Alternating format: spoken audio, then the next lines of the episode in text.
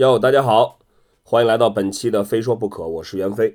嗨，大家好，我是 Kick Club 的管木。一转眼，二零一六年已经过去了两个月，现在是三月头了。在上一期，由于我们是主要做的一六年预测，所以没有回答朋友呃网络上朋友提的问题。那么在这一期，我们还是从啊已经积攒的不少问题当中选出一些有代表性的来回答大家。先来看这位微博名字叫做 F 五 Gree Gary F 五 Gary 的朋友，他说：“飞哥你好，很喜欢你和 Kick Club 合作的节目，非说不可。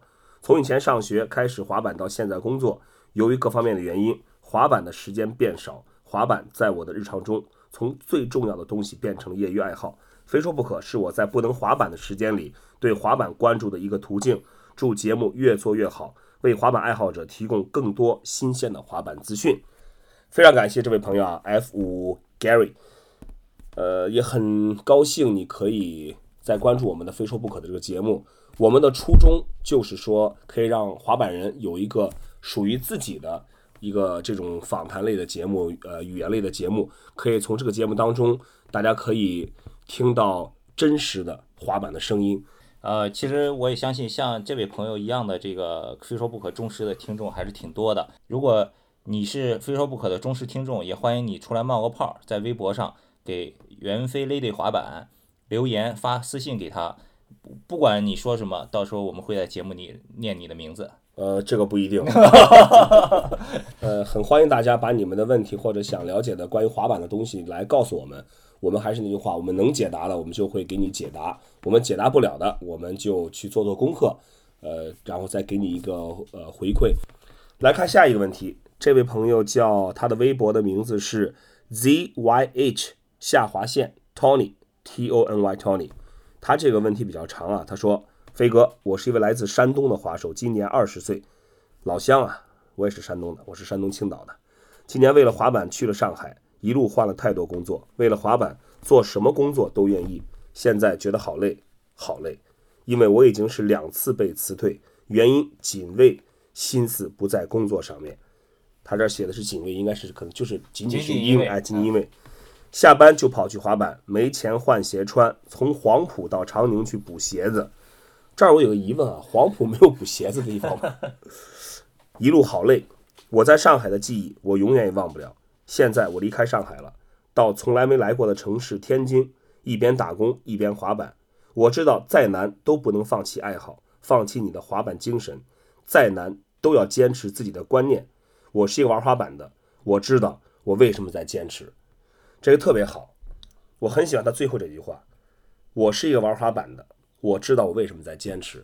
我觉得我们很多滑手其实都会有这样那样的迷迷惑或者是困惑，在自己的生活当中，关于滑板，关于工作，关于学习，关于自己的以后的路该怎么走。但是我觉得这个朋友这句话就可以给大家一个非常明确的一个答案。我是一个玩滑板的，我知道为什么在坚持。很简单，因为你是一个滑板人。所以你应该清楚自己最喜欢、最需要的是什么。他让我想起来蛟龙了。我当时也想起，我其实，在念的时候就想起蛟龙这个滑手，一个东北滑手，是沈阳的，是吧？嗯。呃，也是从沈阳出来之后，去了很多地方，包括青岛。青岛。呃，找工作呀，然后滑板，他就是他，其实就是为了实现自己滑板的一个梦想，走更多的地方，去认识更多的滑板的朋友，滑更多的地形。嗯，对吧？对。现在好像是在武汉，对吧？对对对，在武汉那个 Your Your Ski Home 那个滑板店。对，先是青岛，然后来了上海，然后又去了武汉。对对。说到这儿呢，其实我又想起我们中国滑板界的一个特别老的一个一个人物齐空海，是鞍山的辽宁鞍山的人。他是我们九四年第一次秦皇岛比赛的时候去比参赛的滑手，我们就认识了嘛。他后来也是为了自己的滑板的梦想来上海。他当时是来上海，你知道他做什么吗？是做电影特技的替身演员。哦。然后。条件非常的艰苦，但是因为当时当时上海在中国属于滑板环境比较好的城市，他就留在上海，为了为了他的滑板的梦想，就是做特技演员啊，做很多这个跟电影特技有关的工作。呃，大概待了一段时间，后来也是还是回到自己的家乡。呃，其实这样看来的话，我们就是从中国滑板开始诞生，有这个进入到中国以来，我们的一批一批又一批的滑手，一代又一代的滑手，其实都是有这种理想存在的。对对吧？所以呢，呃，我看到他写的说，呃没有钱换鞋，因为因为滑板被辞被辞退。我想跟你说的是什么呢？呃，还是要，如果你真的是想工作来赚钱来滑板，还是尽量的去合理的分配工作滑板的时间。对我非常清楚，下班之后特别累，也也许真的是和你想象中的生活不太一样。但是只要你心里有这个梦想，你只要你真的喜欢滑板的话，我相信你是可以慢慢的通过自己的一些在生活当中的磨练，去找到属于真正属于自己的滑板的道路。对，我们当然不是我们不是说我们所有滑板的朋友都一定要在滑板上，呃，要要走滑板的路或者做相关的东西，哪怕你只做一个喜欢的东西也好，但是希望滑板可以一直是在你的生活当中扮演一个非常重要的角色，可以让你开心，可以让你享受这种滑板生活。对，来看下一个问题，呃，这个问题呢是跟滑板动作有关的啊。这个微微博朋友的名字叫做 A.K.A 张小白，他说：“飞哥，我来提一个问题，nollie 的站位是不是得把转体的方向反着说呀？比如 nollie 的外转是不是得叫 nollie backside 一百八？”他说：“哎，我再重问一下，没表达清楚。比如正常的外转叫做 frontside one eighty，但是 nollie 是不是得叫 nollie backside one eighty？是不是得反着说啊？”他说：“让我给讲一下滑板动作命名的知识。”呃，其实呢，我明白他提的问题了。其，其实这个问题，我相信对于很多这个滑板新手来说都是比较迷惑的。就在，呃，我我告诉大家一个简单一个道理，在你正向滑行、正脚位滑行的时候呢，通常你如果在没有参照物的情况下平地做动作，就是你没有参照物、没有杆儿、没有台儿、没有楼梯，只是平地的话，那你比如说做一个 frontside 向外，就是板头向你身后运动的动作，叫是叫 frontside，对吧？那反过来，如果你是做板头向你面前转体动作叫 backside。但是呢，滑板是一个很奇怪的一个一个文化。当你用 nollie 就是还是向前滑行，但是你用 nollie 板头做动的时候，在你向你身后转的时候是叫 backside。是后脚向身后转的是吧？对后脚和带着板尾向身后转的这个动作，就是以以这个板头为为为轴心的动作，发力点动作，它叫 nollie backside one eighty。然后，如果你是以板头为发力点，后脚带着板尾往你的面向转的时候，这是叫 nollie frontside。当你面前有一个杆儿的时候，这这又不一样了。我们要不要一下说这么多呀？我反正先先说一下吧。就当你有参照物的时候，比如说你有一根铁杆，或者有一个有一个 ledge 一个石台儿，你要做 grinding 刺的动作的时候，那这个动作又是以这个这个参照物在你哪个方向来来来命名。比如说这个铁杆在你的面向，你面向一根铁杆做一个 board slide，frontside 我们是叫 frontside board slide，其实就俗称的反骑嘛。对啊，如果是这个杆在你背后的话，你做做一个标准的 board slide，这个其实叫 backside board slide。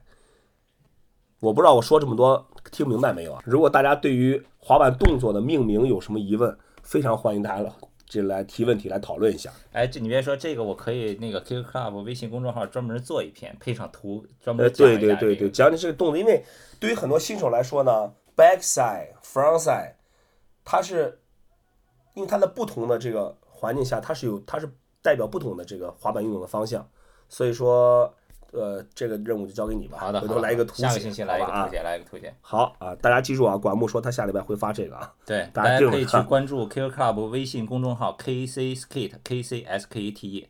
K C S K A T E 是吧？对，好的，来看这位朋友，他的微信微博的名字特别的响亮，叫我要成为 Pro。哎呦，他的问题也很长啊，他说：“飞哥，我想问您一个问题，就是我现在很渴望以后成为一名职业滑手，我已经从你的名字当中感受到你的渴望了。可是我被现实的种种条件限制。很多人说滑板和学习不冲突，可我真的做不到每天要上八九个小时的课，回到家已经快要累怕了。可我想去滑板，明明很有动力，可却没有精神滑。周六要补课，基本上每天全部精力都给了学习，这让我很懊恼。我决定要放弃学习学业，一心一意的滑板。但我很矛盾，因为别人一直不看好我，很多玩滑板的也说我可以边学习边滑板，可我真的做不到。我每天除了睡觉时间，时时刻刻都想着滑板，就是不能玩玩滑板，就是不能玩板就会疯掉的那种。我现在想一心一意滑板，飞哥，你说我这样做好不好？能不能这么做？这是个大事儿啊！我觉得我不能给你一个答案，但是我可以给你一些例子。呃，一个例子呢，是我在我们这个年代，我记得在北京有个滑手叫左晨，嗯，他滑的非常不错，无论是街式还是 mini ramp 都滑的不错。这个例子想的好，但是左晨呢，他真的是一个学学习特别 好了，其实就是一个长得又暴帅，学习对长得帅吧？对对对对，就是说，我就这样说，我感觉上帝几乎把人家说上帝是公平的，但我觉得上帝对于左晨是不公平的，给他一个特别好的滑板的技术，特别帅的长相，又是一个学习特别好的人，对，所以说，那你你从他的身上可以看得出来，其实呢，学习和滑板是不冲突的。而且呢，他因为学习好，他大学以后又去国外念大学，在欧洲，现在在希腊定居了，对吧？对，毕业以后去芬兰，在诺基亚工作，后来现在又离开诺基亚去了希腊。然后嗯我在 Facebook 上看他也是在那边天天工作之余滑滑板、冲冲浪。对对，所以说呢，工作也好，学习也好，我认为和滑板都是不冲突的，肯定会互有影响，但是你还是要去自己去动脑去分配时间。你说你每天八九个小时的课，回家已经快累趴了，我想你可能是面临高考或者中考，是不是原学习压力比较大？但是我认为啊，滑板其实反而是可以作为排解你学习压力的一个途径，因为滑板是体力嘛，体力运动。那学习呢是脑力劳动，我觉得这两者其实结合起来是可以起到一个互相、互相，呃，这个取长补短、弥补的一个作用，互补的作用啊。呃，再来说一个例子吧，就是说关于你，你跟我说的是说，呃，想要一心一意滑板，想要放弃学业这件事啊，呃，就我所知呢，国内我们呃确实有一些职业滑手，他们是真的是可能初中或者高中就就不上不念书了，一心一意的滑板。也有，也有，而且我们到现在看来呢，他们能作为能成为职业滑手，技术因为因为可以全身心的投入而提高，也也好像也没有什么，因为他们也没有因为他们中断学业而对他们现在的生活有什么影响。嗯，呃，但是呢，你要看到一个问题，就是说，并不是每一个中断学业去练滑板的滑手都能成为职业滑手。呃，固然中国的教育呢，我也承认，其实在我那个年代开始，我其实不瞒你说啊，我也是在高中上到上到一年半的时候，我就觉得中国的教育制度其实非常垃圾、非常没用的。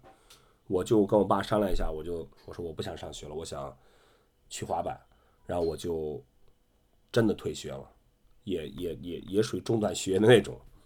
然后我就投身到社会当中去打工赚钱买滑板，直到自己后来开了滑板店，参加比赛，做了滑板主持人。那现在我又进了滑板公司工作，看起来真的是这条路，很多人都说啊，你你在你喜欢的这个运动上，其实还是蛮幸运的。但这儿，我想你要注意到一个词是幸运，对，也就意味着不是每一个人他都会有这样一条路可以可以走下来。我觉得我真的是很幸运同时期的、同龄的玩滑板的，这个没有上学的也有很多的，对，呃，大家现在各行各业都有，对对，但真的是，我觉得我是特别幸运的，可以一直在滑板这条路上走下去。不管是做滑手也好，开滑板店也好，做滑板主持人也好，包括现在我在 Vans 工作也好，我都觉得，除了自己对滑板的这个投入之外呢，我觉得幸运也很重要。在这儿，我想想告诉你的就是，并不是所有的人选择了一条路的时候，最后结局都是相同的。这个还是要靠你自己的判断。没错，如果你真的就是特别喜欢滑板，那你就去滑板。但是我不太建议你说，呃，尤其在现在这个社会啊，我觉得如果你觉得上学可以学到知识的话，呃，其实对于知识对于滑板也特别重要。当然，如果你觉得你在学校里学不到你想要的东西，你可以去别的地方学。但我想跟你说，不能一定不能因为说你只想去滑板而放弃知识的摄取。有很多有很多东西在你将来，即使你滑板也是需要的，比如说英语，哎呀妈，说的太好了，比如说电脑啊，哎我感觉很像一档教育类的栏目。啊，对，因为说的都是实话，真对的说的特别好，这都是我我我感同身受、亲身经历的东西啊。因为我看这位滑滑手他提的问题写了这么多，他肯定是很很认真的在思考这个问题。希望我跟你说的呢，可以帮助你做出一个决定。当然，我告诉你的并不是答案，而是我的一些经验，我朋友的一些经验、一些心得，希望可以帮到你，好吧？再来看这位朋友的问题，他的微博名字叫“吾辈是何许人”啊，“吾辈是何许人”。他说：“你好，袁飞，职业滑手的工资来源主要是哪些？平均月薪大概是多少？”呃，关于这个，其实说实话啊，呃，不管什么行业，可能这个薪资啊都是一个比较敏感的问题。呃，滑板也不例外。我们先从国外开始说吧。最近我们可能知道的，那炒得沸沸扬扬的一个就是 Naja，Naja 从 DC 转去 Nike，传闻他的年薪是超过了百万美金，而且也有传闻说他的转会费是达到了两千五百万美金。我们姑且不说这个事儿的真假，但我们看到的是，他去了耐克之后，迅速的换了一辆兰博基尼。我觉得这个就很说明问题，就是说在国外。真的顶级滑手，他的确是可以有一个非常好的收入的。对你还有那个 P Rod 不是还前一段送了两辆凯迪拉克给他还没出名之前的那个摄影师和摄像师每人一辆。两辆凯迪拉克。他他说因为就是以前小的时候开玩笑，他们帮他拍说等以后我出名了就送你们每人一辆凯迪拉克，然后实现诺言。这是他是达到这个达到这个级别了，对吧？我们说了两个滑手都是比较比较顶级的，就是属于在国外的呃 top one 一线滑手。呃，但是呢，就我的一些了解呢，在国外的普通的职业滑手，就是不是那么顶级的职业滑手呢，他们应该月薪也有个几千美金吧？嗯，对吧？就至少你作为一个职业滑手，只要你努力去滑板，去努力的去推销自己、包装自己的话，那是可以过一个很不错的生活的。我们再回到国内。国内现在其实职业滑手也并不是特别多，大家也都都是耳熟能详的，我们就不讨论一下他不讨论他们的工资了。我只是可以告诉告诉你的是，如果你即使在国内，你努力滑板成为一个有影响力、有号召力、滑得好的职业滑手的话，你的滑你的滑板生活也会过得不错。说到这个工资的来源啊，一个就是他的签约的赞助商品牌，嗯，比如说。鞋类赞助商、板类赞助商，他们在签职业滑手同时都会给他一份工资，这是一个一个来源。其次呢，广告，现在国内很多的这个商家也都看到了滑板的这个在商业的当中的影响力，它的商业价值，所以越来越多的滑手会被邀请到参与商业广告的拍摄，还有影视作品呢。你看汇丰刚拍的那个，呃，包括影视作品，王汇丰，我，前呃刚刚在那个美人鱼周星驰的片子里面去做了替身，对。我相信星爷的片子应该 待遇还是不错的。呃，再就是还有现在有些职业滑手呢，有有一个有一个趋势是做自己的品牌，嗯，自主品牌。比如说上海的谢文凯和胡天佑他们做的 Evidence Sun，嗯，大道之子他们自己的这个品牌，还有其实还有很多滑手都会有自己的小品牌，包括周伟的 Bros 眼镜，皮蛋的 Grooves Grooves Grooves 太阳镜。现在很多职业滑手在滑板的同时呢。他们也会为自己的将来考虑，他们希望有一些属于自己可以掌控的东西，呃，所以说，大概目前国内的职业滑手的来源就这些了。还有一个是那个比赛奖金哦，比赛奖金，对的。虽然现在比赛少点，以前多的时候但也有的，对，但也有。呃，刚好在这儿可以插播一个比赛的消息，我们呃在上海呢，会从三月十二号，就是这个月的十二号开始，一直到二十七号，大概是半个月的时间，会跨三个周末。呃，会有今年第一个赛事叫 Pro Jam，P R O J A M Pro Jam，在上海大悦城九楼。对，在上海上海那个曲阜路大悦城二期的九楼有个很大的摩天轮，比赛的地址就在摩天轮的下面。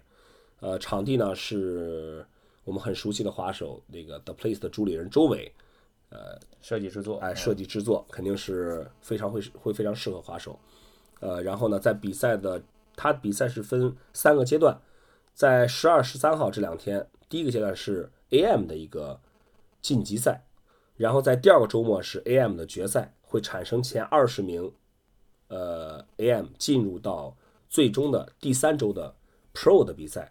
它的比赛有一个特点是在第三周呢，这个获得 AM 最终前十名的选手，他们可以有机会和中国的职业选手在一起较量一下，做一个比赛。所以说，这个这是。我印象中，非常少有的一个比赛是持续三周的时间。对，所以说呢，有兴趣的对比赛有兴趣的滑手呢，呃，尤其是 AM 滑手，你们可以在网上呃关注一下这比赛的一些详细的消息，对，呃，包括奖金，包括比赛的日程安排。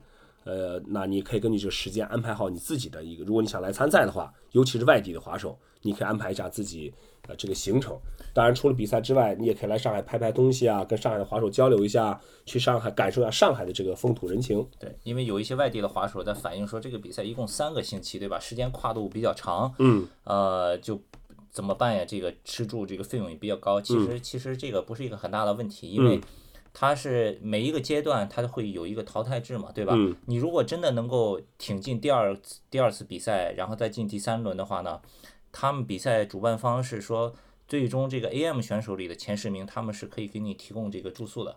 呃，好像还有补贴是吧？还有补贴，对，是这这块儿是有这个补贴的，所以大家如果要报名的话，可以通过网上直接在线报名，因为他们不接受现比赛现场报名的，好吧？具体怎么报名，大家可以还是关注 Kicker Club 的微信公众账号 KCSK 的 K C S K E T E，对，还有 K Club 的微博，包括我的微博袁飞 Lady 滑板，还有 The Place The Place 的微博，对，都可以呃及时了解到关于比赛最新的消息。怎么说也是春暖花开，在中国的今年第一个比赛，呃，而且上海又是中在中国算是滑板环境特别好的一个城市，所以欢迎大家呃来上海比赛也好，滑板也好，这是个非常不错的机会。三个周末的比赛呢，你也可以安排自己的时间，好吧？那么想比赛的，就是请线上报名。好，这说回来了，这说这是比赛的奖金，也是一个很重要的收入。对，我都忘了是我我刚才说走了，你知道吗？都都忘了是怎么开始说你这个比赛的了。好，我相信我们刚才上面说的应该可以，呃，让提这个问题的滑手这个朋友应该是有一个答案了，就是职业滑手的工资来源是哪些，平均月薪大概是多少？呃，关于具体他们的平均月薪是多少呢？其实还有一个方法，努力滑板，成为一个职业选手，你就知道这个月薪是多少了。开个玩笑啊。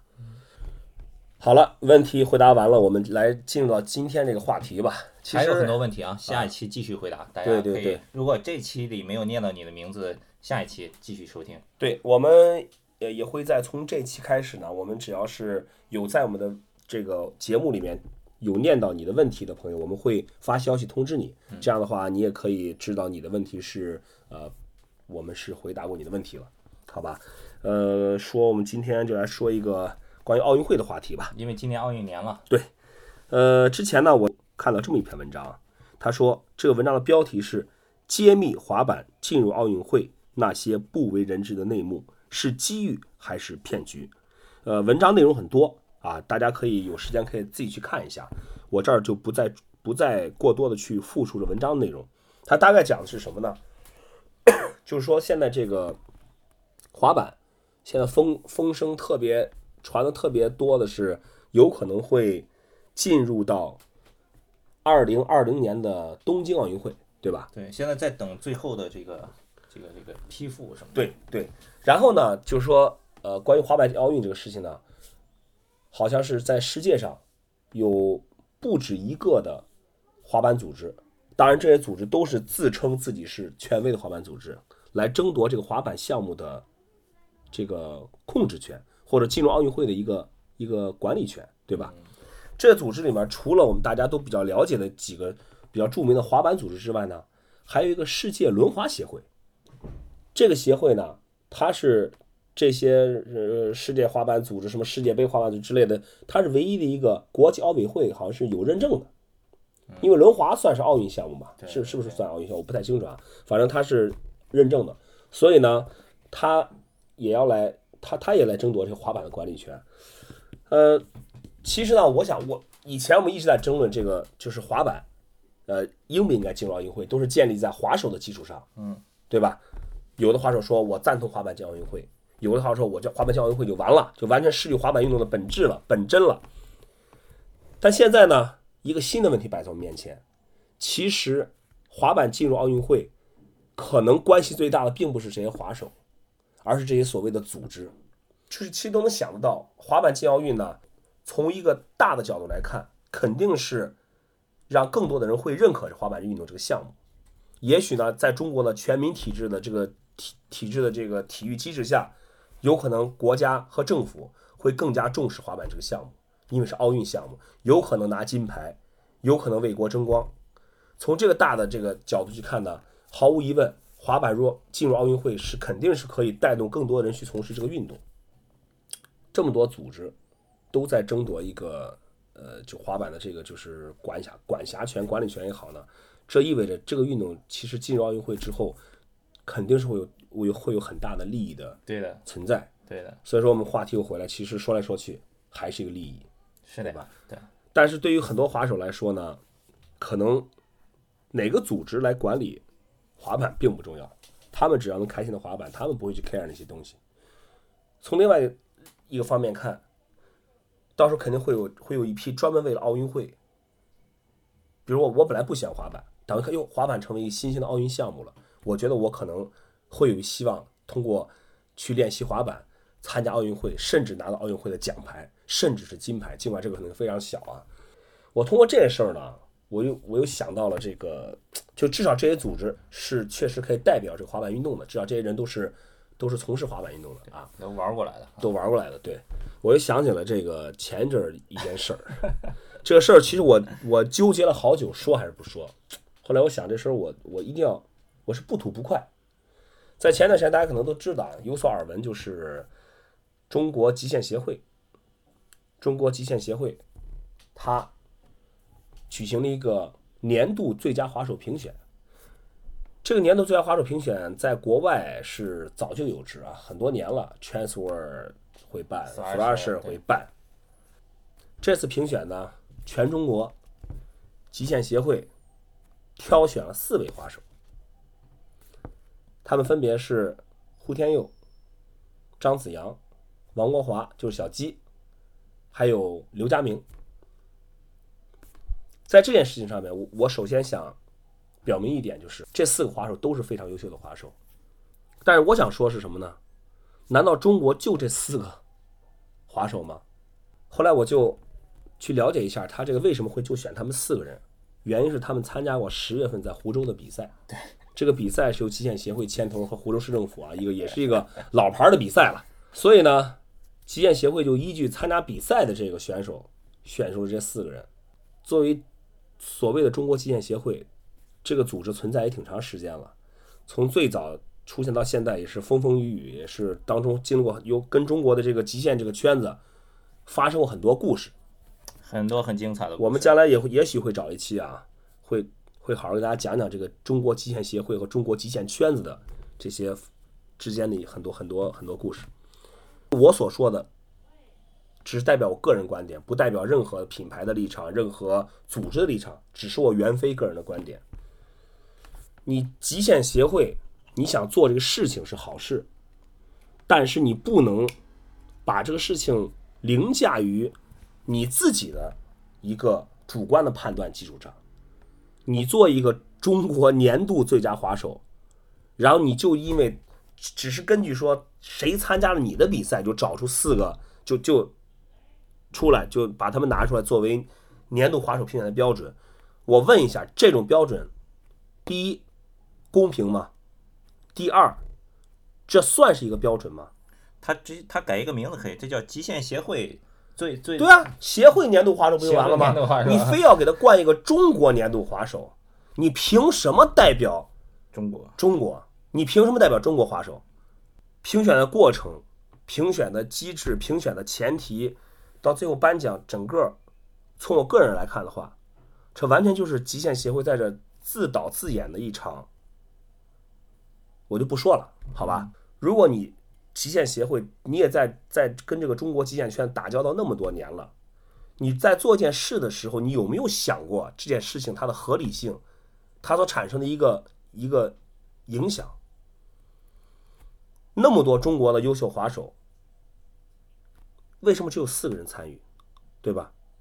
而且这个评选的这个依据就是网络投票，有谁来对这个投票进行一个过程进行一个监督，对吧？进行一个跟踪，这个都无从得知。我认为你在做一个事情的时候，是一定要对这个运动、对你做的事是要负责的。而不是你自己自说自话，把这个东西做完了就做完了。什么叫中国最佳年度滑手啊？视频在哪里？综合比赛成绩在哪里？而且都没有一个没有一个范围，这个范围就是四个人。当然，这四个滑手都是中国确实是很优秀的滑手啊，而且都是职业滑手。但是其他的滑手呢？你有没有希望做出一个真正公正的一个评选，真正的可以让别人信服的评选？这就是我想说的。我认为这个事情，评选年度滑手这个事情，它是个好事情，但是不能被一些不专业、对这个运动没有使命感的组织或者个人去把它给做坏了。关于这个事儿呢，我已经把我的想法说完了。听众朋友啊，有什么你的想法，你可以告诉我。你赞同我的想法，不赞同我的想法，你都可以告诉我。这个事儿，我觉得不应该这样这样来走下去。任何一个中国的滑板，任何一个真正喜欢滑板的滑手，不管你是菜鸟，你是 AM，你是 Flow，你是职业滑手，大家都有这个义务去为了把中国的这个滑板往前推动，去去去努力，各个方面的。我看不下去这种所谓的评选，这种评选是对参选的这四位职业选手和所有的。这个滑手都是一个非常不尊重的表现，这是我想说的。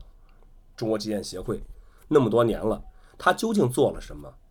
我不否认他对这个运动的推动起到过一些积极的作用，但是大部分的时候，这个协会还没有达到他们所应该有的一个高度，做到他们应该做的事。